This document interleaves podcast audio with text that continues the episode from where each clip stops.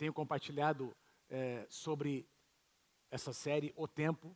E hoje eu estou indo, eu vou ministrar a última mensagem da série, a sexta palavra da série. E eu vou uh, tentar responder essa pergunta, que é o tema da mensagem de hoje. Se Deus é amor, por que o inferno existe? Se Deus é amor, por que o inferno existe? Eu conversei semana passada sobre o céu. É, compartilhamos sobre esse lugar maravilhoso que a Bíblia descreve como um lugar de uma presença plena de Deus, um lugar chamado paraíso, para onde os, aqueles que morreram no Senhor foram e estão com Ele. E aqueles que um dia vierem a falecer antes da, seg da segunda vinda do Senhor Jesus estarão neste lugar, um lugar de descanso, um lugar onde não existe uh, enfermidade, um lugar onde não existe mais a morte, é o lugar onde a glória de Deus assiste, a sala do trono, juntamente com os anjos do Senhor, e esse lugar é um lugar, deve ser algo maravilhoso, irmãos. Então, é, o tema da mensagem da semana passada foi a nossa bendita esperança, é, estar com o Senhor. Eu quero conversar com vocês sobre o outro lado, o extremo oposto.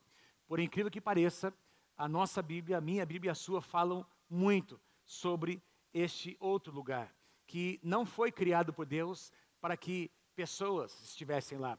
A Bíblia diz em Mateus capítulo 25 que o inferno foi criado para Satanás e os seus anjos. No entanto, Satanás, esse é o intento de Satanás, levar o engano, multiplicar o engano uh, na humanidade desde que Adão uh, pecou. É isso que ele faz, essa é a sua obra: roubar, matar e destruir. Ele tem levado com ele, tem conseguido convencer, tem conseguido enganar muitas e muitas pessoas que também têm habitado neste lugar.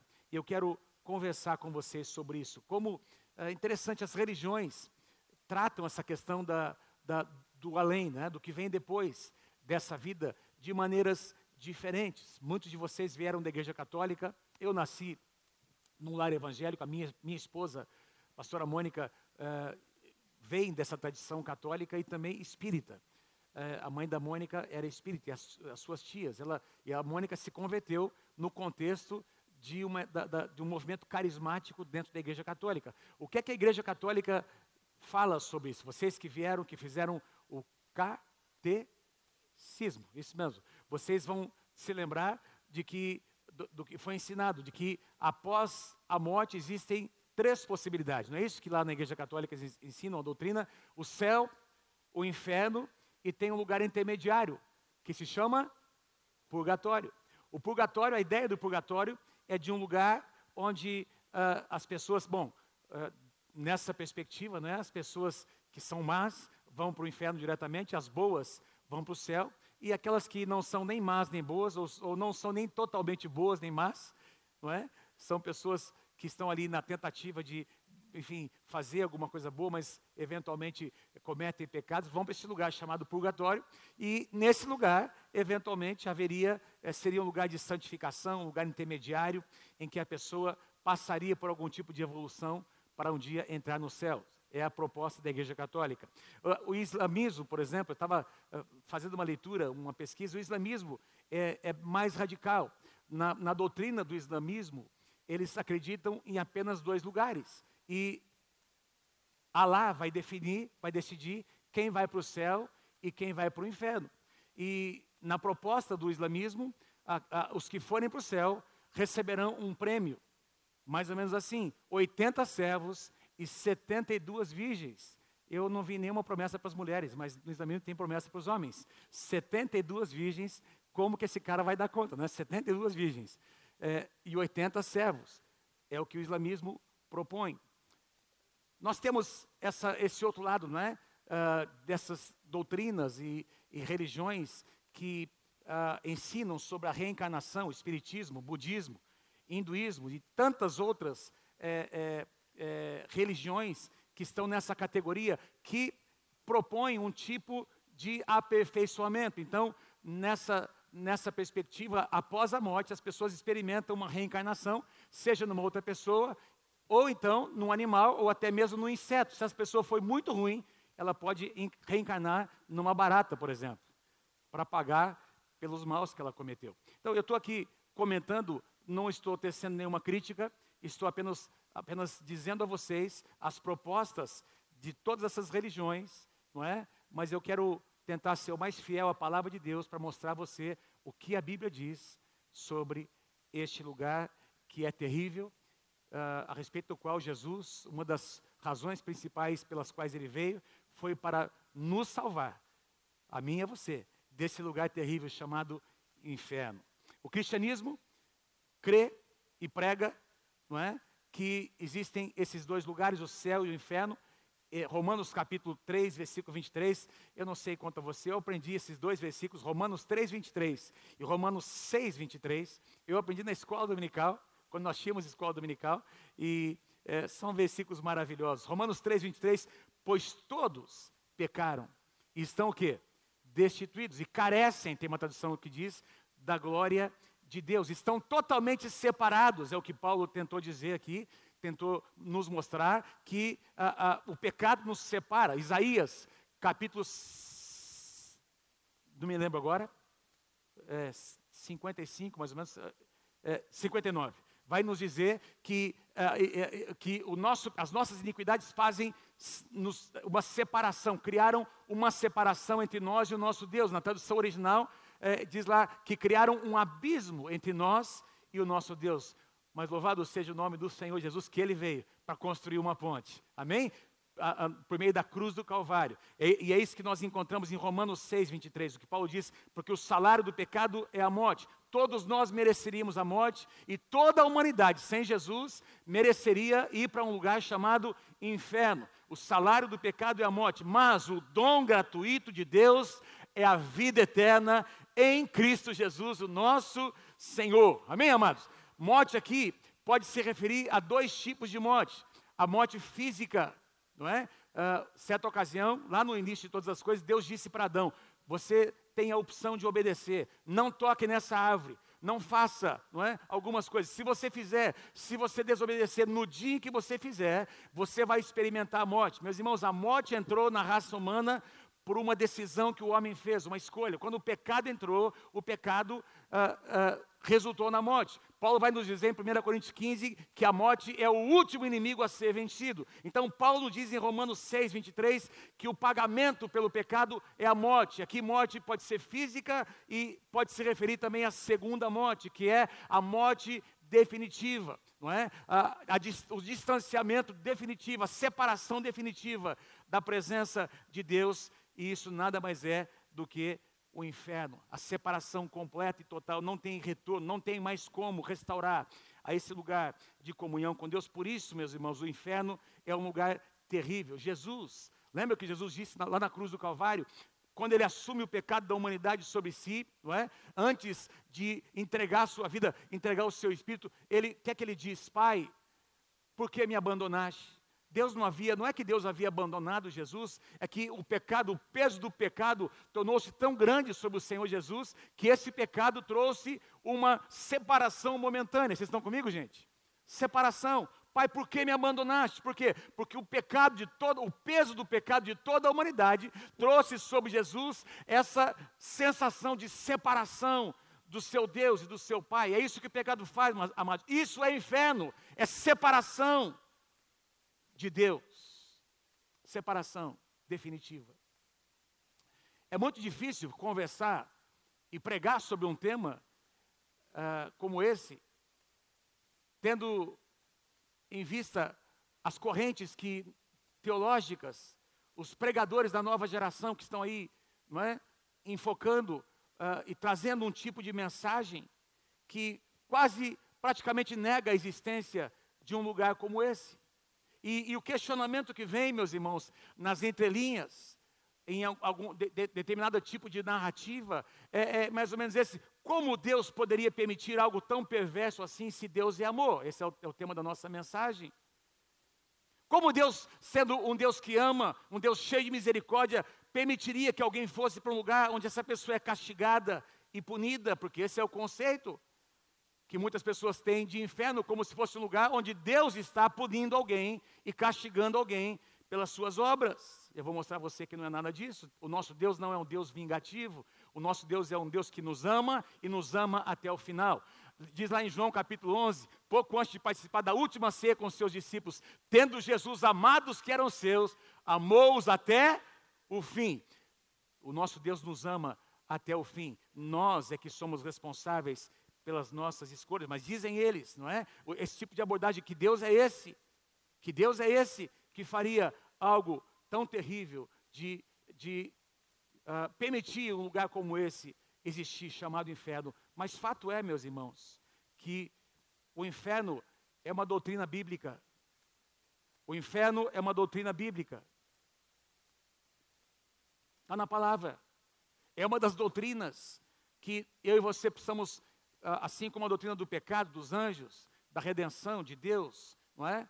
Uh, da Trindade, o inferno é uma doutrina que está na palavra. Nós vamos encontrar, se você fizer uma pesquisa, você vai encontrar, entra lá no Google, você vai, quantos profetas do Antigo Testamento falaram sobre o inferno? Você vai ficar impressionado de ver quantos profetas reconheceram. Vou citar uma profecia, Daniel, no livro de Daniel, capítulo 12, versículo 2, olha o que Daniel diz: centenas de anos antes do Senhor Jesus Cristo vir para morrer por toda a humanidade, não é? Daniel, capítulo 12, versículo 2: muitos dos que estão mortos e enterrados ressuscitarão. Veja, Paulo fala sobre a ressurreição dos mortos, Jesus fala sobre a ressurreição dos mortos centenas de anos depois, mas Daniel, profeticamente, ele enxergava isso. Muitos dos que estão mortos e enterrados ressuscitarão, alguns para a vida eterna, para o paraíso, para estar na presença de Deus, e outros para a vergonha e para a desonra eterna. Aliás, Daniel é um dos profetas que mais fala sobre a segunda vinda, não é? Daniel tem revelações escatológicas sobre tempos e estações. É impressionante o que Daniel enxerga profeticamente. Nós vamos encontrar outros, outros uh, profetas, meus queridos, falando sobre este lugar. No Novo Testamento, praticamente todos os escritores é, das cartas do Novo Testamento falaram sobre o inferno. E o mais importante, Jesus foi o que mais falou. Jesus falou tanto a, a, mesma quantidade de, de, de, palavras ou de abordagens que Deus, que Jesus uh, entregou sobre o céu, ele entregou sobre o inferno, para tentar mostrar para as pessoas e alertar as pessoas que lugar seria esse. Certa ocasião, em Mateus capítulo 5, Jesus conversando com seus discípulos, ele disse: Olha, se o teu olho direito te faz tropeçar, olha, se, teu, se, a tua mão direita te leva a pecar e a tropeçar, corta fora.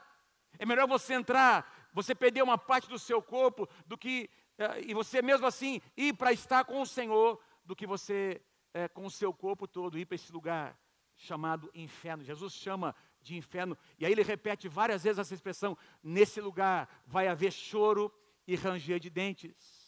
Vai haver choro e ranger de dentes. Aliás, nós encontramos algumas expressões no Novo Testamento dizendo, chamando o inferno de um poço sem fim. No Antigo também, um depósito de lixo. Eu não tenho tempo para estudar com vocês todos eles. Escuridão absoluta, trevas. E ao mesmo tempo, chamas que não se apagam, choro, pranto. É um lugar onde o verme, ele consome a carne, e esse verme nunca morre. São expressões, meus irmãos, não são literais, não é? Porque nós estamos falando sobre fogo e trevas no mesmo lugar. São expressões, assim como Deus, por exemplo, ah, nós encontramos na Bíblia a, figura de Jesus como uma rocha. Jesus em si não é uma rocha, não é uma pedra, mas a, a, a rocha representa Jesus como fundamento das nossas vidas. Então, é uma linguagem figurada que aqui uh, nós encontramos os autores, os escritores dizendo, para tentar mostrar para nós que, meus irmãos, esse lugar é um lugar de tormento, é um lugar de sofrimento. E eu vou explicar para vocês uh, o que significa isso. Vou pedir que você preste atenção, vou fazer a leitura mais uma vez de Lucas capítulo 16. Eu li essa parábola na semana passada, citei um pequeno trecho. Eu vou fazer a leitura hoje da parábola completa, do capítulo, no capítulo 16, do versículo 19 até o versículo 31. Quem está comigo aí, diga amém.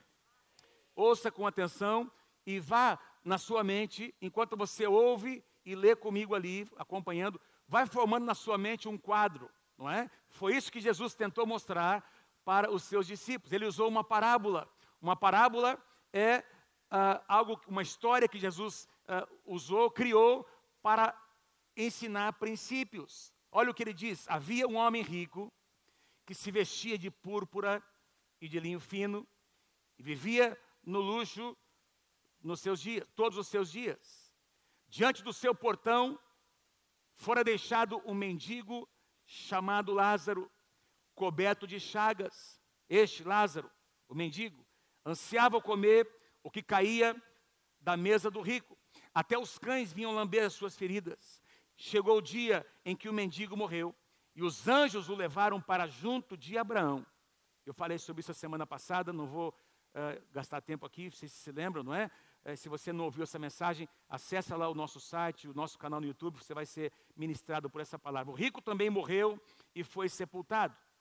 Versículo 23, lá no Hades, que é uma, uma das expressões a respeito do, do inferno, lá no Hades, onde estava sendo atormentado, ele olhou para cima e viu Abraão de longe com Lázaro ao seu lado. Então chamou o pai Abraão: Tem misericórdia de mim e manda que Lázaro molhe a ponta do dedo na água e refresque a minha língua, porque eu estou sofrendo. Estou sofrendo muito neste lugar. Estou sendo atormentado. Estou sofrendo muito neste lugar. Mas Abraão respondeu: Filho, lembre-se de que durante a sua vida você recebeu coisas boas. Você viveu a sua vida. Você viveu uma vida regrada. Você viveu uma vida dissoluta. Enquanto que Lázaro recebeu coisas más. Agora, porém, ele está sendo consolado aqui. E você está em sofrimento. E além disso, entre vocês e nós há um grande abismo.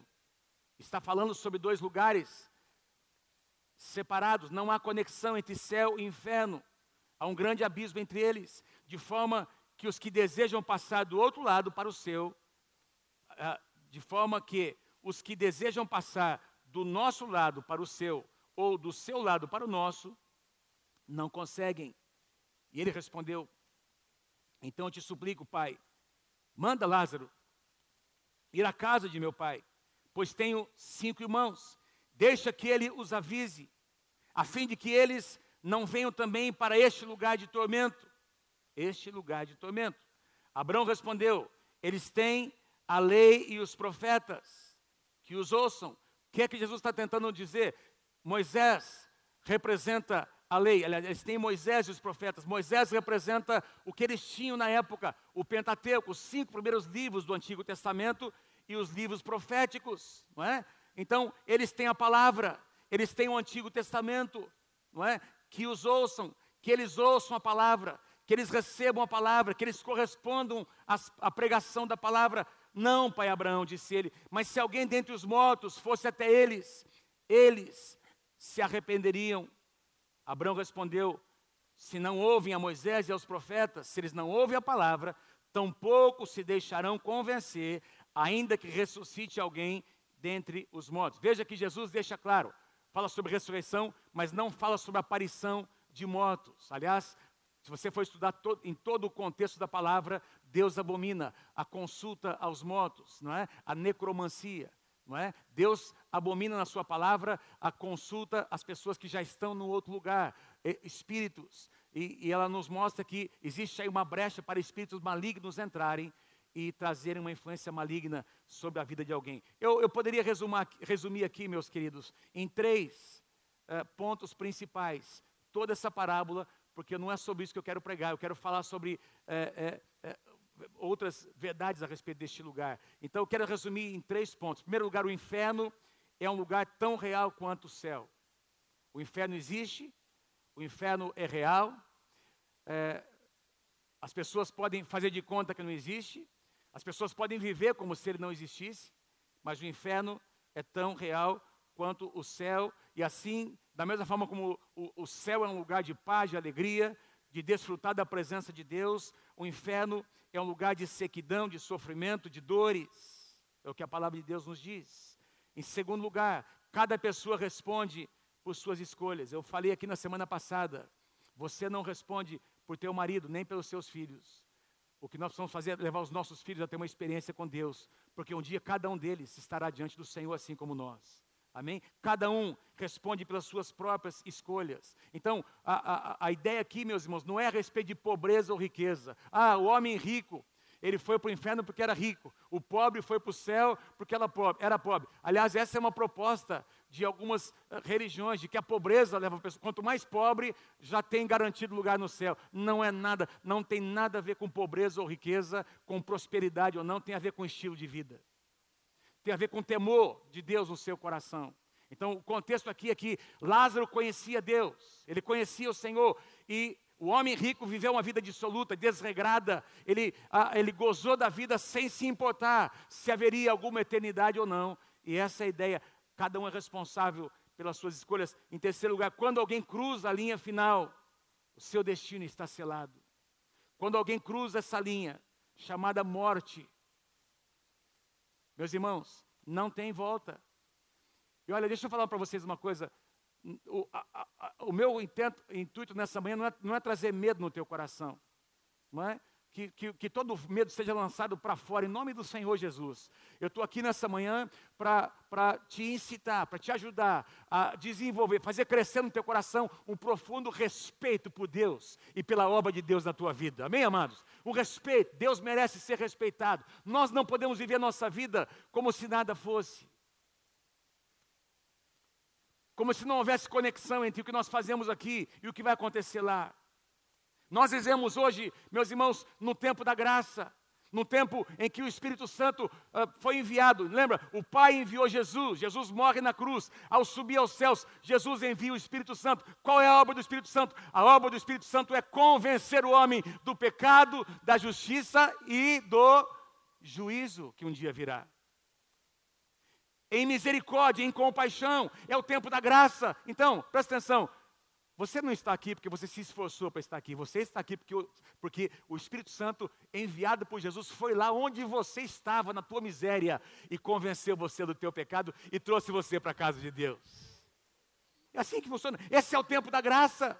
Isso aconteceu porque alguém estava orando por você, alguém estava intercedendo, pregando, semeando a palavra, e Jesus estava intercedendo por você e continua intercedendo até hoje. Então, nós encontramos Jesus nesse papel de intercessor, mas um dia ele virá como juiz. Olha o que diz Hebreus capítulo 9, verso 27. Aos homens está ordenado morrerem uma só vez, e depois disso virá o juízo. Esse versículo de Hebreus refuta qualquer ideia de reencarnação, qualquer ideia de algumas vidas depois dessa vida que nós temos. É uma vida que nós temos, e nessa vida nós somos presenteados por Deus com várias oportunidades. É nessa vida que nós precisamos escolher.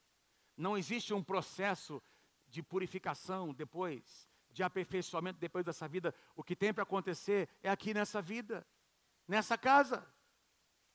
Olha que lindo essa essa declaração, deixa eu, eu tentei resumir aqui, não é? O que, que significa esse lugar? O inferno é um lugar de tormento e angústia. Por que tormento e angústia?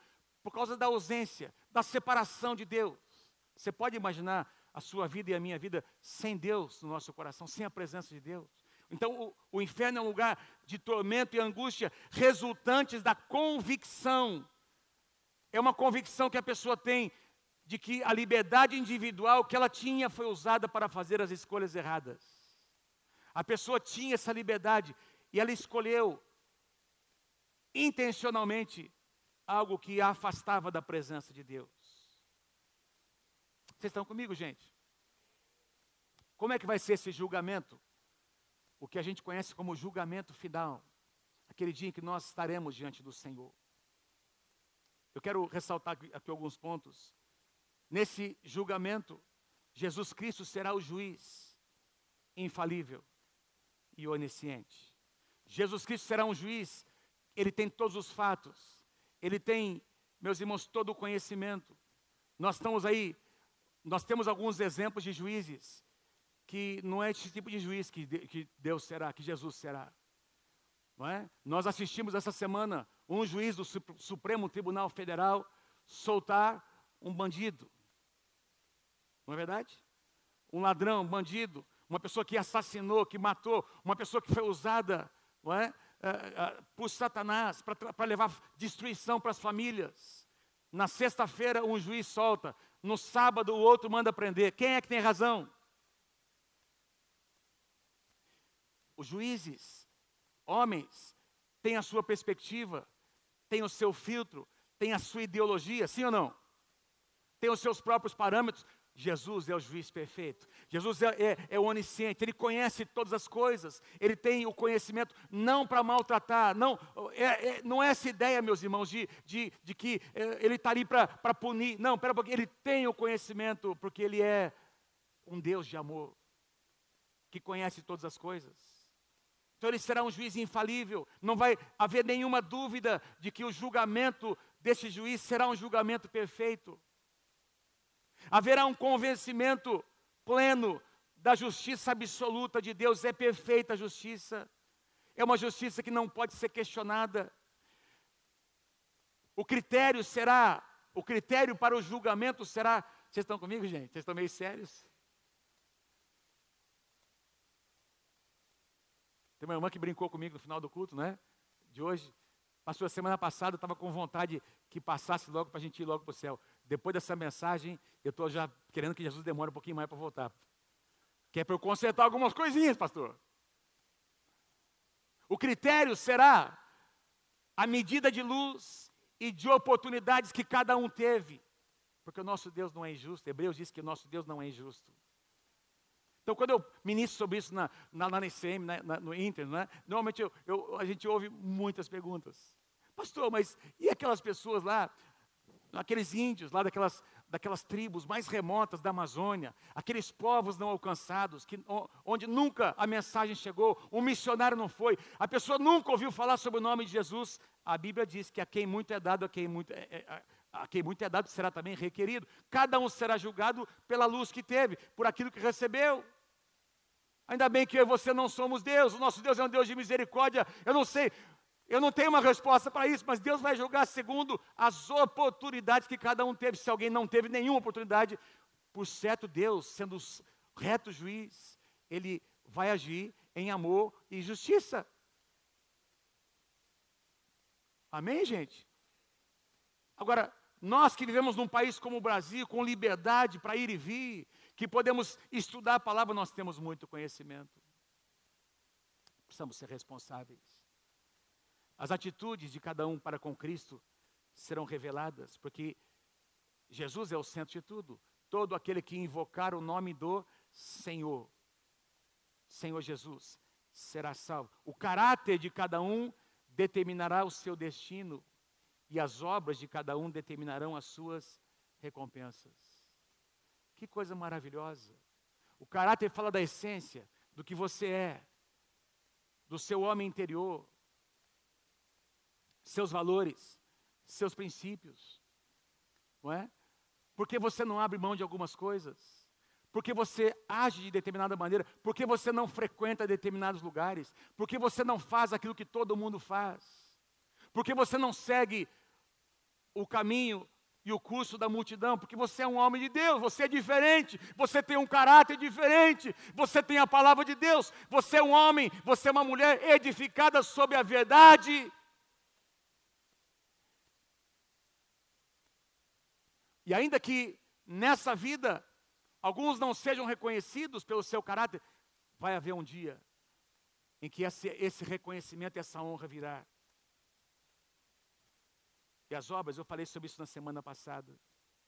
Eu quero ir para a última parte da mensagem. Porque, biblicamente, meus irmãos, é necessário haver céu e inferno. Por quê? Por que, que é necessário haver, haver esses dois lugares? Em primeiro lugar, quero só lembrar antes de mais nada, que Deus não criou o inferno para os homens. Eu falei no início dessa mensagem, quero falar mais uma vez para você, isso mostra o amor e a misericórdia do Senhor. O inferno foi criado para Satanás e, e os seus anjos. Certa ocasião, a Bíblia diz no livro de Ezequiel e Isaías, que houve um tempo em que Lúcifer, um anjo, um ser criado por Deus para trazer adoração, e honra ao Senhor. E a Bíblia diz, vai nos mostrar que toda adoração não é, passava por esse, por esse uh, anjo de luz que tinha no seu, no seu corpo como que instrumentos musicais, era um anjo de adoração. E a Bíblia diz que algo aconteceu, seu coração se corrompeu, e com ele um terço dos anjos foram precipitados. É uma outra doutrina, a doutrina dos anjos, é uma das, uma das visões teológicas de que houve uma precipitação, um terço dos anjos caíram, e a Bíblia vai nos mostrar, meus irmãos, que o inferno foi criado para Satanás, Lúcifer, que caiu, e os seus anjos, e não para o homem.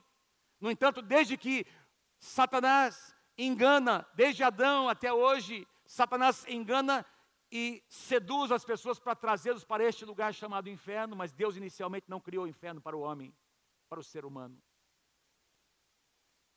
Por que esses dois lugares existem, biblicamente falando? Mais uma vez, a gente ouve algumas mensagens, a gente ouve alguns pastores falarem, e eu fico, meus irmãos, impressionado quando alguns pastores citam a palavra justiça. A primeira razão é por causa da justiça de Deus. Por causa da justiça de Deus. A gente ouve alguns pastores de, de, dessa geração, não é?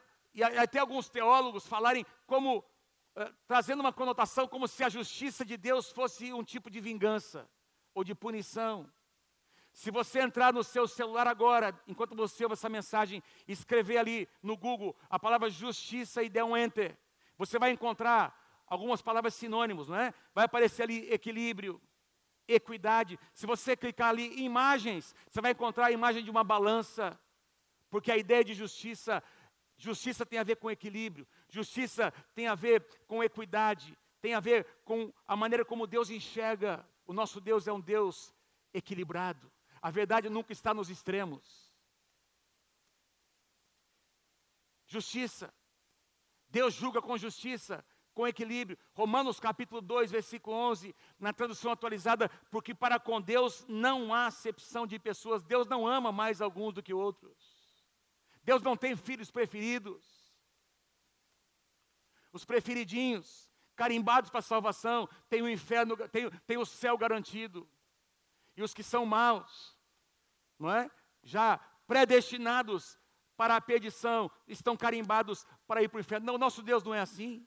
Na presciência de Deus, Ele já sabe quem vai escolher o quê. Mas nós não somos marionetes manipuladas por Deus. Quem está comigo aí, diga amém. Nosso Deus é um Deus de amor que age em justiça e equilíbrio.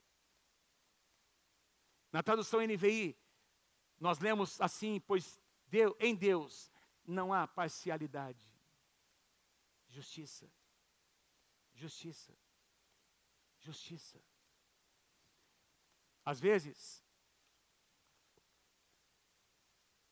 nós ficamos indignados em ver pessoas ímpias prosperando. Não sei quanto a você, eu já fiquei muitas vezes. A gente é tomado por um sentimento de indignação por ver pessoas corruptas, políticos, pessoas que têm o poder nas suas mãos e usam esse poder para enganar, para pisar, para obter lucro. E aí existe uma questão aqui, meus irmãos, de, de um parâmetro. Vamos falar a verdade: tem gente que morre prosperando muito, enganando muito. Sim ou não? Tem gente que passa dessa vida para uma outra sem de fato entender e sofrer as consequências dos seus atos. Mas o nosso Deus é justo, por causa da justiça de Deus. A justiça traz equilíbrio. Se não houvesse justiça, tudo que Deus é poderia ser questionado. Veja, a justiça é algo tão sério, tão profundo, que todo o plano da redenção está baseado nessa palavra justiça.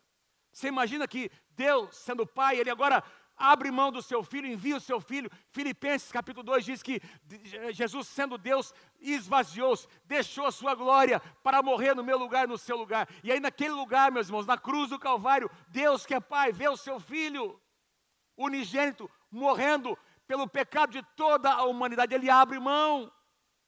Porque naquele momento da cruz do Calvário, a justiça de Deus estava vindo sobre o Filho de Deus e Jesus morreu como homem. Foi por meio do homem que o pecado entrou na raça humana e foi por meio de um homem, Jesus, mediador entre Deus e os homens, que a salvação entrou e se tornou disponível para toda a humanidade.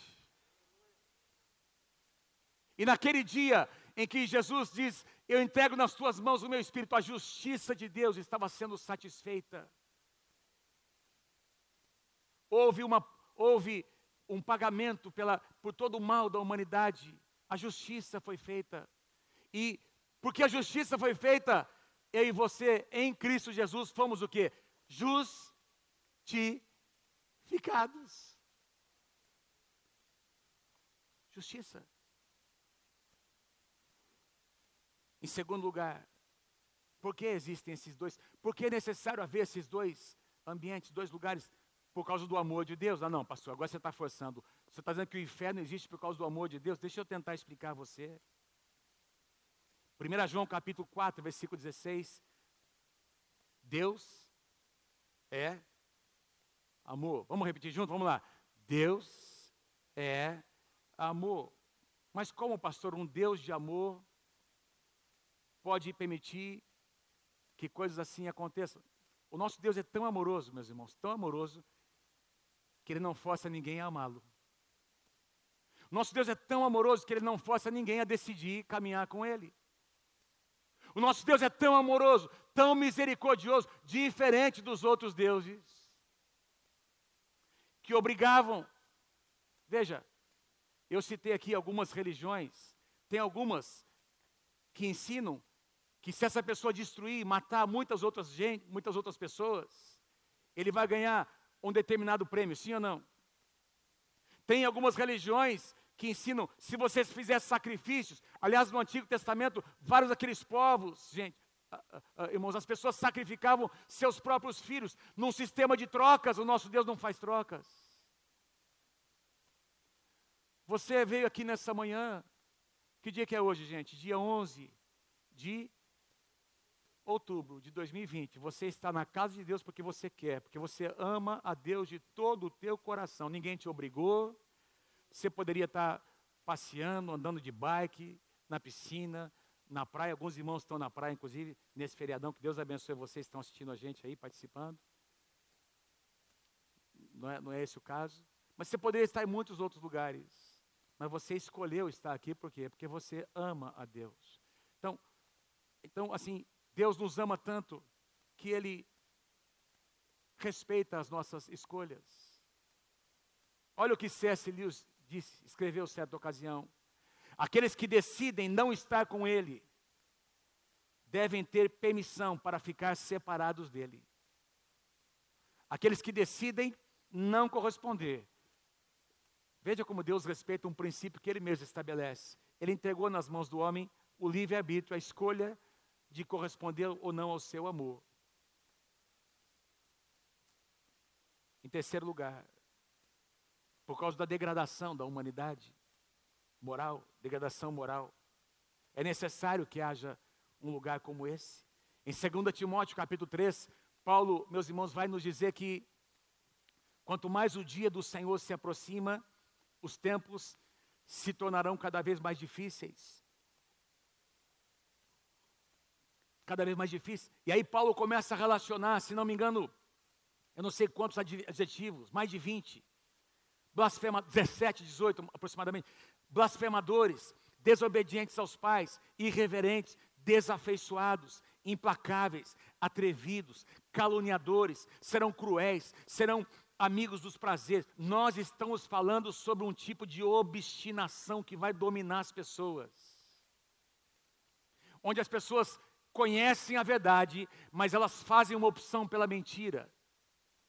Obstinação. Olha o que Paulo diz no versículo 13: Mas os homens perversos e impostores irão de mal a pior, enganando e sendo enganados.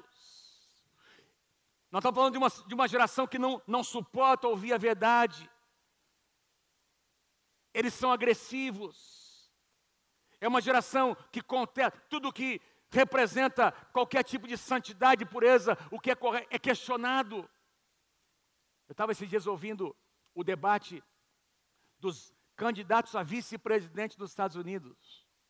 Uma senhora representando lá o partido é, é, é, democrata e o vice-presidente atual representando os republicanos. E foi feita uma pergunta sobre aborto. Qual é a sua posição sobre o aborto?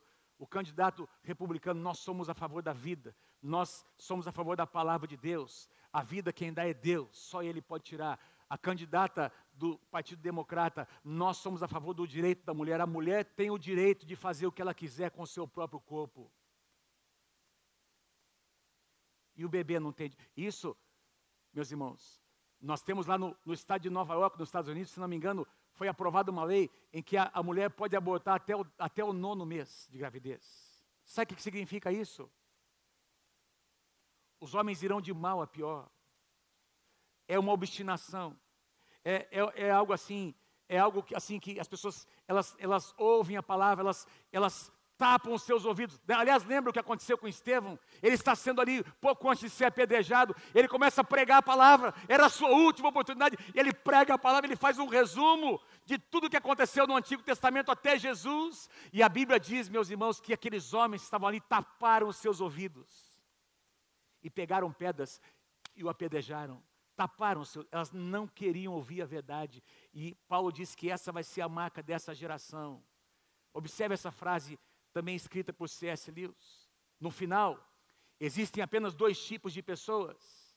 No final, existem apenas dois tipos de pessoas: aquelas que dizem a Deus, seja feita a tua vontade, e aquelas a quem Deus diz, a quem Deus um dia irá dizer, seja feita a tua vontade. Quantos entendem? Ou nós dizemos para Deus, seja feita a tua vontade, eu abro mão da minha, ou um dia Deus irá dizer: tá bom, é isso que você quer? Faça. Aliás, no livro de Romanos, capítulo 1, você vai encontrar algumas declarações do apóstolo Paulo. Estou caminhando para o final da palavra, fiquei impressionado ontem lendo. Eu já li muitas vezes Romanos capítulo 1, que fala sobre a degradação moral da humanidade, não é? Dos homens, não é? Fazendo coisas assim incríveis que, que, que machucam o coração de Deus. E eu observei algo ali interessante, três vezes, três vezes, a gente ouve essa declaração de Paulo, não é? Porque Deus os entregou, porque Deus os entregou, porque Deus os entregou a uma disposição mental reprovável, Deus os entregou a práticas ilícitas, degradantes, por quê? Porque foi mais ou menos assim. É isso que vocês querem? Vocês conhecem a verdade. É isso que vocês querem? Seja feita a sua vontade. Quem está comigo aí, diga amém. Quem está comigo, diga amém. Então tem que haver um lugar para as pessoas que deliberadamente disseram: Eu não quero Jesus. Eu não quero esse tipo de vida. Eu quero viver a minha vida. E o que vier depois, eu não estou nem aí. Em quarto lugar, por causa da soberania. Soberania significa autoridade final, domínio, poder. Gente, Deus continua sendo Deus. E a Bíblia diz em Efésios 6 que Ele está acima de todo principado, toda potestade. Deus nunca deixou de ser Deus, Ele continuará sendo, e a vitória final estará nas Suas mãos. As figuras de Apocalipse vão nos mostrar um Jesus retornando vitorioso, Rei dos Reis, Senhor dos Senhores. E uma das marcas dessa geração, isso vai se intensificar, é o relativismo. Não tem inferno e não tem céu, não tem mal, não tem bem. As, essas são as marcas do, do espírito do anticristo, do, desse espírito que vem para relativizar as coisas. Hoje você olha para uma pessoa, você não sabe se é homem ou se é mulher. Com todo respeito. Cada um faz a sua opção. Mas estou falando da sensação que a gente tem. Indefinido. Indefinição. E é uma proposta ideológica em que, espera um pouquinho, o que é bom para você, para mim não é. Depende, é, a, a, o, o que importa é a consciência de cada um. Não, espera um pouquinho, o que importa é o que a palavra de Deus diz, que é certo ou errado. Existe um padrão. Quer as pessoas aceitem ou não, existe um padrão.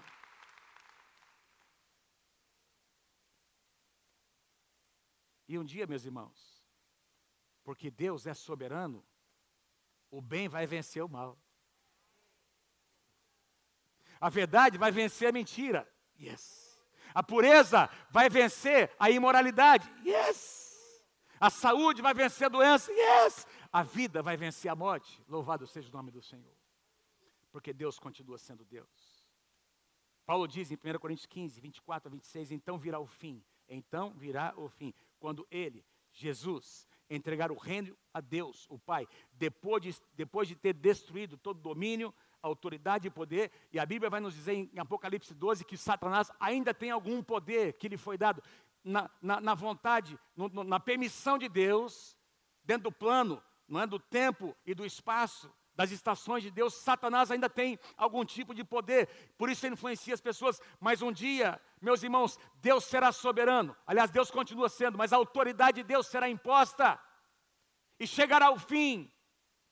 O reino, esse reino natural, diz que os domínios e as autoridades naturais serão destruídas. E aí ele diz: Pois é necessário que ele reine, Jesus reine até que todos os seus inimigos sejam colocados onde, irmãos? Debaixo dos seus pés. E o último inimigo a ser destruído na segunda vinda do Senhor Jesus Cristo será a morte. Quem pode dar um aplauso ao Senhor Jesus?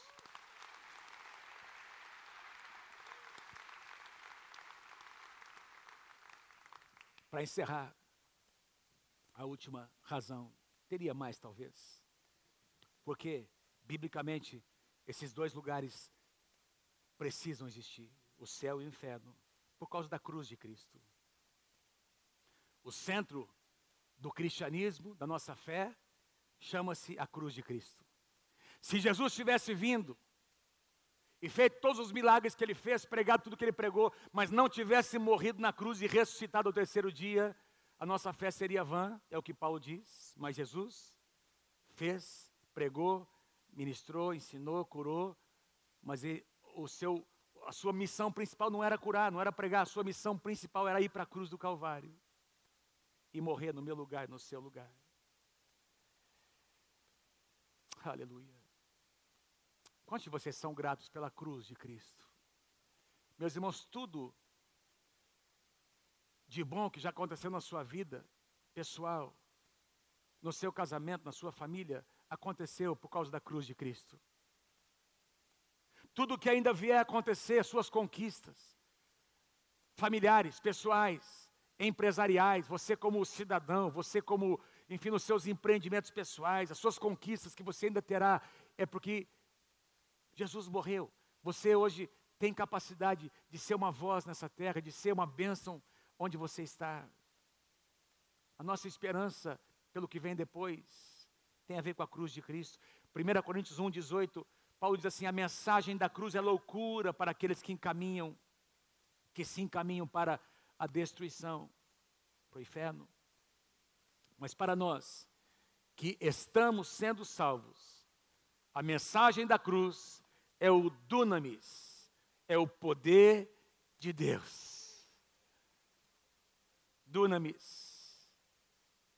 Eu sei que a gente não vai cantar essa canção agora, tem já uma que vocês escolheram, né? Essa que a gente vai cantar. Mas eu amo, uma das dos hinos que a gente cantava lá na época da tenda e alguns anos depois. Sim, eu amo a mensagem da cruz. Até morrer, eu vou proclamar essa mensagem. Levarei também eu a minha cruz, até trocar, até um dia que eu vou trocar essa cruz por uma coroa que Jesus vai me entregar naquele grande dia. Que bendita esperança, que oportunidade. Meus irmãos, se Deus existe, se Deus é amor, o inferno existe? Sim, o inferno, existe. Porque os homens escolheram a desobediência.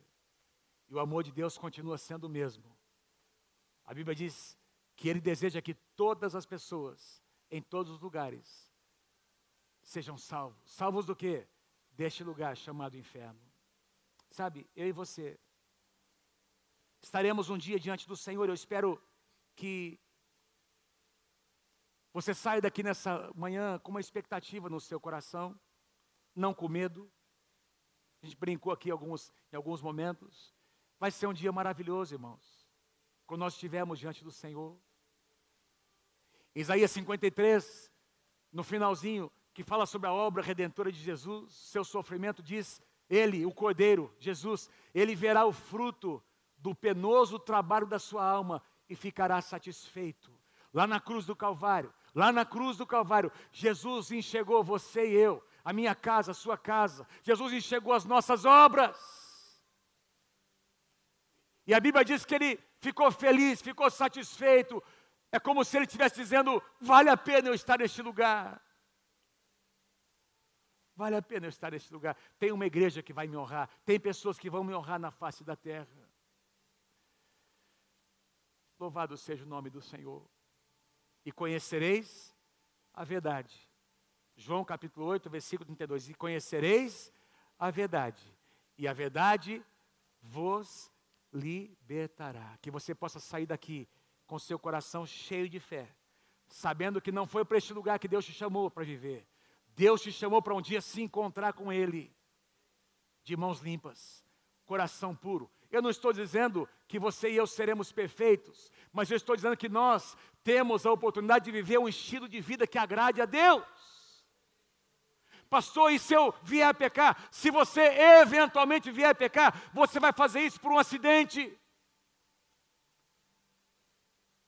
Nós temos uma natureza, estamos lidando com ela todos os dias e Deus conhece a nossa natureza.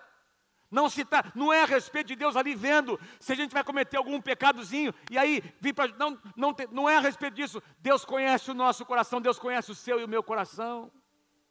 Se a nossa motivação é correta, eu quero consertar, eu quero viver sem um estilo de vida de, de, quebrantamento, de arrependimento, de confissão. Se eu eventualmente fizer algo, disser algo, eu quero cair em mim, eu quero ter um, um, um, estilo de vida que agrada o teu nome. Se eu tiver que pedir perdão, eu vou pedir perdão. Se eu tiver que restituir, eu vou restituir. Eu não estarei naquele dia, naquele dia com absolutamente nenhuma pendência por uma escolha que eu faço. Eu quero ser um homem, uma mulher que resolve as coisas, que acerta, que corrige, que faz o que tem que ser feito. Quem pode dizer amém? Quem pode dar um aplauso bem forte ao Senhor Jesus?